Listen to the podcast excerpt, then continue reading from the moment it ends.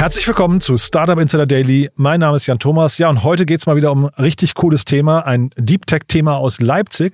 Bei mir zu Gast ist Christian Röhmlein. Er ist der CEO und Managing Partner von Intelligent Fluids und ist ein Unternehmen, das ja versuchen möchte, diese äh, schädlichen Lösungsmittel, die es in der industriellen Reinigung in äh, Branchen wie Mikroelektronik oder äh, Öl und Gas, Wartung und so weiter und so fort gibt, ähm, dort also quasi eine, ja, ich sag mal, eine sehr umweltfreundliche Alternative anzubieten.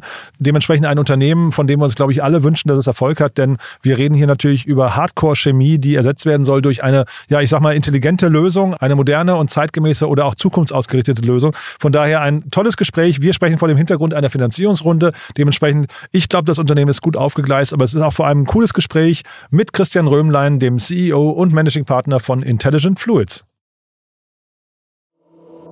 Startup Insider Daily. Interview. Sehr schön. Ja, ich bin verbunden mit Christian Röhmlein. Er ist CEO und Managing Partner von Intelligent Fluids. Hallo Christian. Hallo Jan, grüß dich. Ja, freue mich, dass wir sprechen. Also klingt sehr spannend, was ihr macht, muss ich sagen. Klingt fast zu schön, um wahr zu sein. äh, erzähl mal, das äh, hat, hat einen großen Impact. Ich habe hab gesehen, ihr habt auch sehr, sehr viele ESG-Kriterien bei euch auf der Seite äh, gecheckt, Markt, würde ich sagen. Ne? Gecheckt, wo ihr sagt, da, da habt, habt ihr einen Einfluss drauf. Ja, absolut. Ich meine, es gibt halt nach wie vor super deutsche Deep Tech-Innovationen, die wirklich äh, insgesamt einen, einen, ziemlichen Mehrwert bringen. Wir, wir, unsere Technologie ähm, supportet ja 10 der 17 Nachhaltigkeitsziele der Vereinten Nationen und damit natürlich auch eine erhebliche, erheblich viele ESG-Kriterien. Und die Produkte selber tragen halt dann ähm, tatsächlich beim, wenn sie Lösemittel ersetzen, was die Regel ist, zu erheblichen äh, geringeren CO2-Emissionen bei und ähm, Energiekosteneinsparungen in dramatischem Ausmaß, würde man fast schon sagen, über 50, 60 Prozent und natürlich auch geringeren äh, Materialeinsatz äh, beim Kunden. Ja, die Produkte, die du gerade angesprochen hast, Christian, äh, vielleicht kannst du es da mal durchführen, weil das äh, klingt nach einem riesengroßen Markt, den ihr eigentlich adressiert, oder? Ja, wir adressieren den Markt für ähm, äh, Wet Cleaning, wenn man so will, also für Reinigungsmittel. Respektive, wir nennen das die Post-Solvent-Ära, das heißt Lösemittelersatz. Also wir setzen Aceton, NMP, DMSO, aggressive Lösemittel in industrieller Reinigung und das sind tatsächlich sehr, sehr große Märkte. Ähm, allein in der Mikroelektronik ist Nasschemie vier Milliarden schwer, in Öl und Gas etwa zehn Milliarden und dann kommen noch andere instandhaltungsintensive Branchen dazu. Das dürfte nochmal fünf, sechs, sieben, acht Milliarden sein. Also sagen wir mal insgesamt 20 Milliarden Markt, aus dem wir uns einen Kuchen rausschneiden wollen und dann eben nicht nur den Kunden was Gutes tun, sondern auch dem Planet. Mhm. Und bis dato ist das eigentlich alles Chemie, ne? Das ist, auch wir sind Chemie ähm, soweit. Also das darf man nicht, äh, also eigentlich ist ja alles Chemie, darf man Ja, okay, so gesehen hast du natürlich recht, ja, genau. Aber ja. wir haben natürlich, wir haben ein chemisches Produkt und das äh, Einzigartige daran ist, dass es hauptsächlich physikalisch wirkt und nicht chemisch. Also physikalisches Ablösen anstatt chemisches Auflösen. Mhm. Und also, da mache ich es nochmal anders. Äh, vieles ist relativ äh, schädlich, wenn nicht sogar giftig. Ne, ne, packen wir es mal genau. in die Ecke, ne? was ihr jetzt quasi ersetzen möchtet mit eurem Produkt. Genau, das ist der Punkt. Äh, also genau dort greifen wir an. Bislang war es ja so, dass äh, gerade bei industrieller Reinigung, also natürlich wollen die meisten Kunden mittlerweile grüne oder harmlose Reinigungsmittel haben. Das Problem von all den grünen und harmlosen Reinigungsmitteln, die es ja vor allem im Supermarkt gibt, ist, dass die einfach nicht stark genug sind. Die Performance reicht nicht aus. Und in der Industrie musst du halt auf jeden Fall erstmal, muss die Performance stimmen. Und da spielen wir halt jetzt als erstes, sagen wir mal, grünes und wirklich harmloses Produkt, zumindest für die Umwelt harmloses Produkt, eine erhebliche Rolle, weil wir mindestens auf dem Performance-Level mitspielen wie die Lösemittel. Wie, vielleicht kannst du mal einen Schritt zurückgehen. Wie ist das Ganze entstanden bei euch? Wie kommt man auf die Idee? Äh, beginnt das quasi mit, man hat geforscht und hat gemerkt, da ginge was? Oder kommt man eher von der, von der Problemseite und sagt, da ist ein Problem, das muss gelöst werden? Es ist eher eine zufällige, ähnlich wie bei 3M, bei dem, bei dem Post-it, eigentlich eher eine Art zufällige Entwicklung. Äh, der Erfinder hatte ein neues, angebliches super Anti-Graffiti-Mittel zur Beurteilung als freier Berater und hat sich dann, hat es dann getestet und festgestellt, es funktioniert überhaupt nicht. Dann hat er sich überlegt, wie kann man sowas ganz, ganz anders machen als herkömmlich, um Graffiti von der Wand zu entfernen. Und dann hat er eigentlich einen neuen Graffiti-Entferner erfunden, nicht wissend, dass er eine ganze Technologie erfunden hat auf einen Schlag. Das hat sich dann erst im Laufe der Zeit rausgestellt und das haben wir dann natürlich in den Vordergrund gestellt. Das ist eine schöne Analogie, finde ich, mit den Post-its, ja. Ähm, das heißt, ähm, jetzt seid ihr über diese Idee gestolpert und äh, wie, wie geht man dann vor? Also, weil man muss ja für sowas, um jetzt sowas auch groß zu machen, wir sprechen ja auch von dem Hintergrund von der Finanzierungsrunde, auch ein gutes Team zusammenstellen, ne? Absolut, ja, das ist auch do. Ja. Also für uns war es dann vor allem auch wichtig, dass wir die Stufe, äh, die Hürde genommen haben. Wir haben mittlerweile ja den Erfinder leider auch rausnehmen müssen. Ähm, aber das ist eine Hürde, die, glaube ich, viele auch gehen müssen, dass man irgendwann erkennt, dass ein genialer Erfinder halt nicht unbedingt auch ein genialer äh, R&D-Manager ist. Das heißt, wenn man dann wirklich skalieren will, braucht man halt wirklich ein Team, das, sage ich mal, kundenorientiert, ähm, Produkte dann marktorientiert entwickelt und fertig macht. Mhm. Das klingt jetzt so ein bisschen, ähm, sag mal, äh, niedergeschlagen, wie du das gerade sagst. Ähm, ist das eine schwierige, nee, ist das schwierig gewesen? Also ich, ich wusste das nicht, dass der, dass der nicht mehr Teil vom, vom Team ist oder jetzt nicht mehr dabei ist. Ähm, ist das ein schwieriger Prozess? Das ist ein sehr schwieriger Prozess, weil man natürlich auch äh, erhebliche Gesellschaftervorbehalte hat, so einen äh, großen Schritt äh, zu machen. Da haben natürlich alle Angst, dass das gesamte Know-how weg ist, die Firma dann gar nicht mehr existieren kann, etc. So ein riesen, riesen Schritt, äh, muss ich sagen, hat auch Jahre gedauert, die Gesellschafter zu überzeugen, so einen Schritt zu gehen. Letztendlich war es dann aber für uns überhaupt nicht schwierig, weil wir durch gezieltes, äh, gezielte Suche von einem neuen Team auf der Technikseite hier uns optimal aufgestellt haben. Wie groß ist euer Team jetzt heute? Insgesamt haben wir jetzt äh, mittlerweile 23 Leute. Davon sind etwa ein Drittel Entwicklung, ein Drittel Produktion und ein Drittel Admin und Sales. Ihr seid in Leipzig, ne? Ist das ein, ein, auch ein Zufall eher oder ist Leipzig für, für sag mal, euer Segment irgendwie, ein, hat das einen gewissen Standort, einen Segment, äh, äh irgendwie? Wir sind in Leipzig und Leuna. Ursprünglich ist das ja. ganz ein totaler Zufall. Wir könnten überall auf der Welt sitzen. Das wäre eigentlich unerheblich. Äh, unsere Produktion in Leuna ist natürlich schon relevant. Das ist natürlich ein optimales Umfeld und das ist sozusagen unsere Europaproduktion sehr zentral. Und da hat man natürlich auch die, das richtige Umfeld, auch die richtigen Mitarbeiter dort. Aber jetzt mal von Entwicklung oder vom Headquarter ist natürlich jetzt, äh, natürlich ist Leipzig jetzt relevant, weil die Leute natürlich hier ihren ihr, ihr Leben, ihren Lebensmittelpunkt auch haben. Äh, aber generell wäre es eigentlich egal, wo wir sitzen. Jetzt hast du ja vorhin gesagt, wie groß der Markt ist und dass ihr da euer Kuchenstück irgendwie rausschneiden möchtet. Wie kommt man jetzt mit einem 23-Mann-Team in diese Skalierungsphase? Was sind jetzt die nächsten Schritte? Ja, wir haben jetzt zunächst mal unser, unser C-Level-Team ergänzt um einen Chief Financial Officer und einen ähm, sogenannten Chief Growth Officer, um das Wachstum ähm, darzustellen. Und eine unserer Schwerpunkte jetzt nach der Finanzierungsrunde ist es, internationale Produktions- und Vertriebsgesellschaften aufzubauen.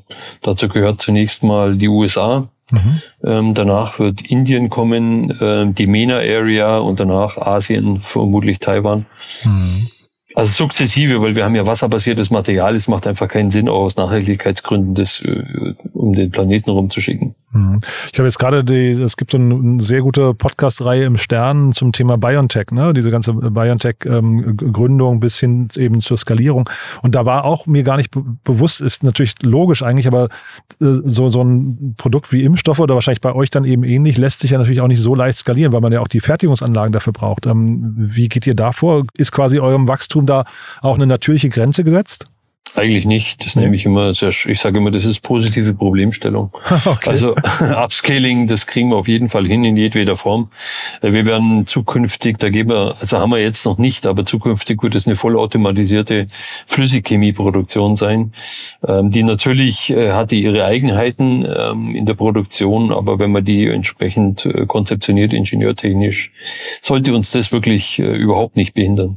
Aber sind es dann eigene Werke, die ihr bauen müsst, oder? Ja, ja? Also wir werden quasi Copy-Paste unsere Leuna oder Europa-Produktion, die wird dann Copy-Paste in die anderen Länder und Regionen übertragen das klingt so, als hättest du das schon hundertmal gemacht.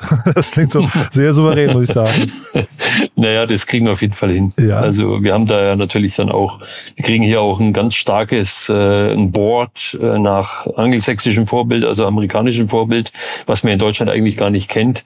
Aber auch da kommen äh, Leute mit dazu, die erhebliches internationales Renommee haben und Reputation und solche Sachen auch schon sehr, sehr oft gemacht haben. Wie lange dauert es denn, so eine äh, Fabrik dann irgendwie Copy-Paste äh, irgendwo hinzustellen? Also in den USA gehe ich davon aus, dass wir auf jeden Fall äh, in 2024 am Start sind. Und wow. dann und dann im, eins, im Jahresrhythmus, würde ich mal sagen, kommen dann die weiteren Länder dazu. Mhm. Und USA jetzt auch, weil es der größte Markt ist oder äh, vielleicht mal jetzt die Brücke zur Finanzierungsrunde. Ihr habt jetzt ein US-VC äh, mit an Bord, ne? Genau, wir haben jetzt einen Nachhaltigkeitsfonds aus den USA äh, als Hauptgesellschafter mit an Bord. Das sind Wave Equity Partners, die machen nur nachhaltige Deep Tech äh, ähm, Investitionen.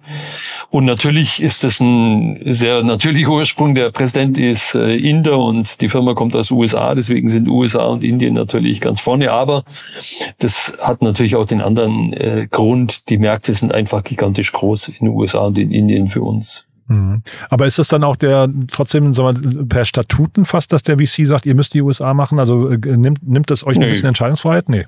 Eigentlich im Gegenteil. Also ich muss auch sagen, wir genießen die Zusammenarbeit mit den Amerikanern. Das ist eine ganz, ganz andere äh, Thematik wirklich, wie wir es hier gewohnt waren ja. im Europa. Man sieht das schon allein an der Investitionsstrategie. Also ich, wenn ich das ganz kurz da abschweifen darf, mhm. wenn, wenn in Deutschland jemand 10 Millionen hat, dann investiert er tendenziell eher in 20 äh, Startups jeweils 500.000 aus Risikostreuungsgründen in der Hoffnung, dass eines oder zwei davon ähm, Unicorn werden. Mhm. Jetzt mit unserem Investor hier, der hat auch einen Fonds mit 350 Millionen, der investiert nur in 10 Unternehmen. Mhm. Das heißt, die drehen bei der Due Diligence lieber ähm, alle alles um, was man nur so finden kann. Das hat auch bei uns über ein Jahr gedauert, aber dann sagen die, die investieren so lange, bis jemand Erfolg hat. Nicht, da geht es nicht darum, ob jemand Erfolg hat. Und dafür parken sie eben auch bis zu 35 Millionen pro Investment und nicht nur zwei oder drei Millionen, wie das so in Deutschland üblich ist. Das ist ja spannend. Das heißt, die Folgerunde könnte dann quasi auch von denen kommen? Die könnte von denen kommen, äh, wobei uns offen gelassen wird, wenn es Sinn macht, strategische Investoren mit dazuzunehmen, die auch Märkte öffnen, dann können wir das machen. Ansonsten drehen die die Runde komplett fertig. Ja, ich hatte den Christian Vollmann hier von C1, ne? Die haben jetzt auch, glaube ich, Merck haben sie mit an Bord genommen oder so. Ähm, äh, also da, da kommen so die ersten Strategen und das ist eben so ein bisschen auch die Frage gewesen, ob das für euch dann auch der logische nächste Schritt ist. Das ist äh, möglich, muss aber insgesamt mehr Sinn ergeben, als wenn wir es ohne die machen. Und äh, bei uns gibt es natürlich da eine Einschränkung. Ähm, wahrscheinlich werden wir nicht potenzielle Exit, äh, Exit-Kandidaten da also frühzeitig reinnehmen. Das wäre dann eher kontraproduktiv. Aber solange äh, wir unsere Märkte sind ja Öl- und Gasindustrie, vor allem äh, Mikroelektronik und instandhaltungsintensive Branchen, da haben wir auch sehr, sehr interessante Konstellationen momentan äh, in der Vorbereitung. Hm. Ich habe gerade nochmal geschaut, es war nicht Merck, sondern Maersk natürlich. Ähm, bei, Maersk, bei, ja, genau. Ähm, Du dann vielleicht nochmal die Rundengröße jetzt bei euch, ähm, eine Series B mit 10 Millionen. Ähm, das ist für eine Series B relativ, sag mal, verhalten. Ist das, hat das was damit zu tun, dass der, ähm, dass das Thema insgesamt ähm, so schwieriger zu fanden ist oder oder wie kommt's oder oder ist es einfach, weil ihr gesagt habt, ihr braucht jetzt gerade auch nicht mehr? Ja, es kommt eher aus dem Zweiteren, was du gerade gesagt hast. Und bei uns kann man es entweder Series A oder Series B nehmen. Ich glaube, so. ich weiß, ich weiß nicht, wie da die Kriterien so genau sind. Ja, weiß glaube ich ähm, keiner also die, ja. die Amerikaner haben es eigentlich eher als eine Series A gesehen. Äh, wir aus deutscher Sicht haben es eher als eine Series B vom Volumen her gesehen. Ähm, also wie gesagt, prinzipiell gehe ich eigentlich davon aus, dass wir da nicht viele Runden hinterher brauchen, weil wir dann jetzt relativ schnell in die Märkte reingehen. Ja, man sagt ja oft, Deep Tech braucht auch länger, um sich zu entwickeln. Ne? Deswegen hätte es sein können, dass man sagt, da ist man dann irgendwie auch ein bisschen zurückhaltender mit den, mit den Investitionshöhen. Ne? Viel länger, aber wir haben natürlich eine lange Historie schon hinter uns. Also deswegen ähm, wird sich zeigen. Aber es kann schon sein, dass wir dann nochmal nachlegen. Gerade in bestimmten Ländern kann es sein, dass wir dann eine etwas größere Organisation dann brauchen. Das hängt aber auch vom Setup ab. Äh, es kann ja sein, dass wir in bestimmte Regionen in einem Joint Venture reingehen oder in manchen Regionen das Ganze zu 100 Prozent äh, von Scratch selber aufbauen. Ähm, ich wollte mal fragen, das Thema Patente, ist das, spielt das bei euch eine Rolle? Weil ich habe gesehen, ihr habt mehrere Zertifizierungen im ISO-Bereich, ne? aber äh, geht das dann auch so weit, dass ihr Patente braucht und auch vielleicht sogar das Ganze auch dadurch schützenswert ist? Das Ganze ist natürlich schützenswert. Wir haben auch global 33 äh, Patente in, in etwas in sechs Patentgruppen. Ach ja. Ich persönlich ähm, bin natürlich kein allzu großer Fan davon. Also wir haben etwa 50 Prozent unserer IP ist patentgeschützt und 50 Prozent sind Trade Secrets. Mhm. Äh, eigentlich brauchen wir die Patente eigentlich nur für einen Exit Case. okay. Ansonsten haben wir eigentlich keine Lust, groß zu veröffentlichen, ähm, die Thematiken. Das war jetzt für die Investoren nicht wichtig, weil ich hätte fast gedacht, auch die Investoren wollen sicherstellen, dass das quasi hinterher nicht äh, äh, leicht kopierbar ist. Es ist wahnsinnig schwer kopierbar, aber eben nicht aus Patentgründen raus, sondern von der Komplexität her, Gott sei Dank. Also das ist ein Riesenvorteil. Aber trotzdem ist es natürlich, da hast du absolut recht, für Venture Capital Szene ist immer wichtig, äh, sagen wir mal, anfassbaren IP-Schutz zu haben. Aber bei uns ist die Komplexität, da bin ich absolut sicher, ein wesentlich höherer Schutz als die Patente, die wir draußen haben. Hm. Ich habe, glaube ich, übrigens, äh, wo wir gerade von Zertifizierung äh, sprechen, ich habe, glaube ich, wenig Unternehmen gesehen hier im Podcast, die so viele Awards gewonnen haben wie ihr. Ja, das kann man jetzt so oder so sehen. Das stimmt allerdings. Also wir sind wirklich zu dekoriert und äh, vor allem in den letzten Jahren hat es ähm, dramatische Ausnahme fast schon angenommen. Also den Global Green Product Award 2021 ist sicherlich aus meiner Sicht zumindest der bedeutendste, weil da haben ja 51 Länder, ich weiß gar nicht wie viele zigtausende an Unternehmen teilgenommen. Aber auch letztes Jahr waren wir ja hier beim Business Hero Award in Europa für Sustainability. Da waren auch 12.000 Unternehmen am Start. Äh, nicht nur den Kategoriepreis gewonnen, sondern auch das Unternehmen des Jahres. Also aus allen Kategorien nochmal der Sieger. Nee, das ist ganz schön, aber man kann halt davon nicht abbeißen. okay. Aber es schadet auch nicht, wenn man es hat, ne? Wahrscheinlich. Ja, genau. Ja. Es schadet nicht. Und äh, die Referenzen sind natürlich ganz, ganz toll. Und man kriegt natürlich auch gutes Netzwerk und gute Kontakte daraus. Hm. Ja, und ich glaube, es unterstreicht auch so ein bisschen die Ernsthaftigkeit und auch den, den Status, wo ihr gerade steht. Ne? Vielleicht auch fürs Recruiting hinterher. Ne? Ja, definitiv. Also es kommt uns auf jeden Fall äh, auf der Image-Seite äh, wahnsinnig zugute. Und ich denke, wir haben auch in 2019, wo wir unseren eigenen Kryptocoin rausgebracht haben, äh, mit dem Blockchain TV Winner Award gegen Fintech und Blockchain-Firmen, glaube ich, ganz schön für Wirbel gesorgt, äh, weil man halt als erste sozusagen die klassische Deep Tech-Welt mit, äh, mit, mit Krypto- und Blockchain-Welt zusammengebracht haben. Auch das hat für ziemliche Aufmerksamkeit gesorgt. Und das ist schön, dass du es ansprichst, weil den, den Award wollte ich nochmal hinterfragen, wollte mir das nochmal erklären lassen, wie ihr denn da reingekommen seid? Naja, eigentlich äh, ehrlich, ehrlicherweise ähm, war das aus der Schmerz, aus dem Schmerz raus, ja, aus dem Aha. Schmerz in Europa oder in Deutschland Finanzierungen zu bekommen, die einfach adäquat sind. Wir haben ja da quasi schon einen kleinen äh, Versuch gestartet gehabt mit Crowdfunding, sehr, also auch sehr erfolgreich eigentlich. Äh, mit Seedmatch, das war so der, der Vorreiter und dann haben wir gesagt, na gut, lass uns die große Runde, das war eigentlich das Ziel, mit Krypto machen. Aha. Mit einem ursprünglich angedachten Security Token Offering, aber später musste man dann wegen der Buffin umschwenken auf ein äh, klassisches äh, Initial Coin Offering.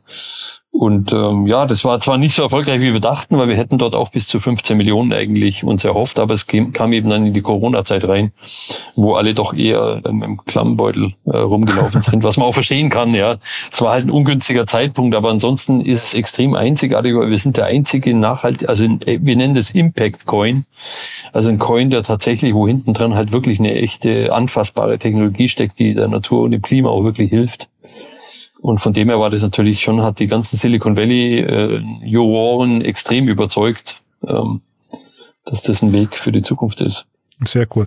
Apropos Zukunft, vielleicht nochmal ganz kurz, was, was sind denn jetzt so die Herausforderungen für euch gerade? Also wir haben jetzt über Skalierung gesprochen, du hast gesagt, USA kommt, ähm, ihr habt jetzt sagen wir, die Kriegskasse ist gefüllt. Ähm, was Gibt's da jetzt Dinge, die schiefgehen könnten, die dir Kopfschmerzen äh, noch, noch bereiten? Oder ist es eher so, man muss jetzt einfach nur exekutieren und äh, einen guten Vertrieb aufbauen? Naja, wir leben in einer Zeit, wo man erstens nichts mehr planen kann und zweitens äh, jeden Tag quasi Überraschungen kommen. Also uns hat ja jetzt die ganzen Krisen haben uns ja auch äh, mannigfach getroffen. Äh, also wir kriegen ja auch auf der Rohstoffseite, jetzt sind ja Kapriolen, wo wir teilweise froh sein mussten, Material überhaupt zu bekommen und wenn ja. dann zu Preisen nach Lotterie. Äh, also das ist schon echt ein extremer Challenge, muss ich sagen, ähm, auf der Seite sich dort ähm, langfristig gut aufzustellen. Ansonsten sind für uns große Hürden natürlich in der Mikroelektronik die langen Qualifikations Arbeitszeiten, die ja drei bis fünf Jahre teilweise sind. Ähm, das tut natürlich weh. Ich habe da Im schon Sales-Bereich wäre das dann, ja? Genau, im Sales-Bereich. Ja? Ja, okay. Ich habe da schon das Wort Gelduld kreiert. Weil äh, das bedarf, bedarf halt äh, entsprechender Gelder dann, dass man da auch durchkommt. Und das andere ist jetzt im Öl- und Gassegment. Ich glaube, da haben wir mit unseren äh, Wärmetauscherreinigern ein richtiges Pfund, äh, müssen dort aber quasi erstmal die Business Intelligence für den Markt aufbauen ähm, und dann natürlich auch die Kontakte, die entsprechenden, um dort äh, zum Zuge zu kommen. Aber das ist natürlich alles viel Fleißarbeit, die man da jetzt machen muss. Fleißarbeit plus die richtigen Leute an Bord zu holen. Hm. Aber dann sag doch nochmal einen Satz zu der Kundenakzeptanz jetzt, wenn du sagst, die Sales-Zyklen sind so lange. Ähm, ich hätte ja eigentlich gedacht, dass ähm, in der heutigen Zeit, weil ja Unternehmen immer grüner werden müssen, also die, die sagen wir, eure Kunden ihrerseits müssen ja auch den ESG-Kriterien irgendwie folgen äh, und das vielleicht auch reporten und so weiter. Ich dachte eigentlich, dass alleine das schon lang müsste, um äh, möglichst schnell da äh, voranzukommen. Oder, oder gibt es Preisnachteile bei euch, die euch dann irgendwie entgegenlaufen? Also ich dachte das schon lang. Wir waren allerdings unserer Zeit weit voraus. Also wir haben ja leider Gottes innoviert in die Greenwashing-Zeit und ich kann definitiv sagen, mittlerweile ist es genauso, wie du sagst. Der Druck, Gott sei Dank, von ESG-Seite etc. ist mittlerweile so hoch, dass wir post-Corona jetzt tatsächlich in die Green Acting-Phase äh, kommen und wo wir auch merken, dass die Unternehmen wirklich was tun wollen und es nicht nur in ihre zehn Gebote irgendwo reinschreiben, dass sie nachhaltig sind, sondern echt in die Umsetzung gehen. Von der Preisseite ähm, haben wir eigentlich, sehe ich eigentlich kein, kein Problem. Ähm, Im Total, im Gesamtbetrachtung, Total Cost of Ownership Betrachtung sind wir eigentlich immer vorne dran. Also wir sind zwar teurer wie Aceton, etwa dreimal teurer vielleicht, aber dafür haben wir 70 Prozent weniger Materialverbrauch sind nicht brennbar und so weiter. Und gegenüber den anderen Wettbewerbern im Lösemittelbereich, so NMP, DMSO, sind wir mindestens preisgleich, teilweise sogar günstiger und in der Regel eben wesentlich schneller und in der Performance besser. Das kommt alles dazu. Ist das so äh, jetzt vielleicht auch ein Nachteil eines Startups eben, weil euch vielleicht noch die großen Referenzen fehlen und, und ihr redet ja wahrscheinlich größtenteils auch mit größeren Kunden, dass die eben noch so Vorbehalte haben. Dann gibt es ja irgendwie so Einkaufspolitik, ähm, wo man vielleicht gar nicht reinkommt und so weiter. Äh, sind das so die, die, die ähm, sag mal, Geburtsschmerzen jetzt bei euch noch oder ähm, sind es eher insgesamt Vorbehalte, die es gibt? Du bist äh, echt bestens aufgestellt, muss ich sagen. Ja. Also sehr, sehr gut. Nee, es ist tatsächlich so, dass jetzt, also zumindest vor der Finanzierungsrunde, natürlich gibt es viele Vorbehalte. Ich meine, unsere Zielkunden sind irgendwo ähm, Intel, Samsung, Exxon, Shell, Saudi Aramco und Co. Ähm, und natürlich fragen die sich, wenn sie den ganzen Prozess umstellen, ob sie jetzt mit einem kleinen Start-up hier irgendwo aus Leipzig, was zwar eine ganz, ganz tolle, wie alle Ingenieure bestätigen, Technologie hat, aber die stellen sich natürlich die Frage, müssen sich ausstellen, gibt es denn das Unternehmen in drei Jahren noch? Mhm. Wenn ich jetzt meine die ganze Produktion auf die umstelle. Und da hilft es natürlich, so große Runden zu drehen und jetzt auch noch einen amerikanischen Investor hinten dran zu haben. Das sorgt für erheblich positive Wirkung, muss ich sagen, unabhängig jetzt mal von, von dem Geld, äh, das reingekommen ist. Und da helfen dann, dann doch vielleicht die Awards wieder, ne? Ja, an der Stelle. Ja. Das kommt äh, definitiv, äh, das ist kein Nachteil. Ja. ja, genau. Cool, Christian. Also tolle Mission, finde ich. Drück euch wirklich von Herzen die Daumen, dass das, ähm, dass das sich so entwickelt, wie du es gerade beschrieben hast. Haben wir was Wichtiges vergessen aus äh, für den Moment? Vielleicht, ihr sucht wahrscheinlich gerade Mitarbeiter, ne? Ja, aber sehr selektiert. Wir gehen da auch unseren eigenen Weg vor. Aha. Meistens headhunten wir die selber. Ach ja. Das geht ja mittlerweile relativ gut über LinkedIn ähm, sind da jetzt eigentlich auch ganz gut bestückt. Wir suchen natürlich noch ein paar, also jetzt vor allem im Operations-Bereich, im, im Innendienst und, und Logistik, da haben wir momentan noch ein bisschen zu kauen, aber ansonsten. Aber eher so dieses Don't call us, we call you, ja? ja, oder auch Leute, ich meine, wir sind Gott sei Dank in der, mittlerweile sind ja auch ähm, Leute echt daran interessiert, zu Unternehmen zu gehen, mit denen sie sich identifizieren können. Genau. Und da sind wir natürlich an der Vorfront. Das heißt, wir kriegen auch viele automatische Bewerbungen. Das ist auch ganz gut so. Ah ja, okay. Das heißt, gibt es andere, die sich melden dürfen? Vielleicht Großunternehmen, die euer, euer ähm, Produkt mal probieren möchten? Ne? Aber selbstverständlich. ja. Das ist das Wichtigste überhaupt. Jederzeit da, gerne. Da klingt der Salesman durch. Ja, nee, cool. Also Christian hat mir wirklich großen Spaß gemacht. Dann würde ich sagen, wir bleiben in Kontakt. Ich drücke euch erstmal die Daumen und wenn es Neuigkeiten gibt, sagst du gern Bescheid, ja?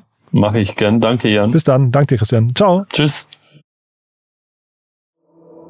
Startup Insider Daily der tägliche Nachrichtenpodcast der deutschen Startup-Szene.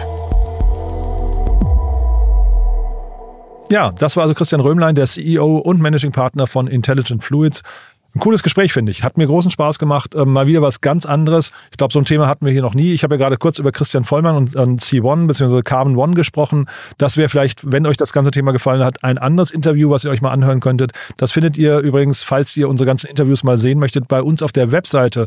Ihr wisst ja, wir haben eine große Plattform gelauncht, www.startupinsider.de und dort im Bereich Podcast findet ihr nicht nur unseren Podcast, sondern auch ganz viele andere Podcasts, die man sich mal angucken sollte, die man kennen sollte als äh, Startup-begeisterter Mensch oder vielleicht auch gleich abonnieren sollte. Aber vor allem ist das Ganze durchsuchbar. Also ich glaube, wir sind da auf einem tollen Weg, ein sehr, sehr cooles Archiv für die Startup-relevanten Podcasts zu schaffen. Und dort findet ihr, wenn ihr Christian Vollmann eingebt, auch den letzten Podcast mit Christian bei uns hier. Ja, kann ich euch nur empfehlen, da mal vorbeizuschauen, www.startupinsider.de und dann könnt ihr dort am besten auch gleich noch unsere Newsletter abonnieren. Ja, in diesem Sinne, danke fürs Zuhören, euch noch einen wunderschönen Tag. Gerne diese Folge weiterempfehlen oder auch unsere Webseite. Und ansonsten freue ich mich, wenn wir uns nachher wieder hören oder ansonsten spätestens morgen. Bis dahin, alles Gute. Ciao, ciao.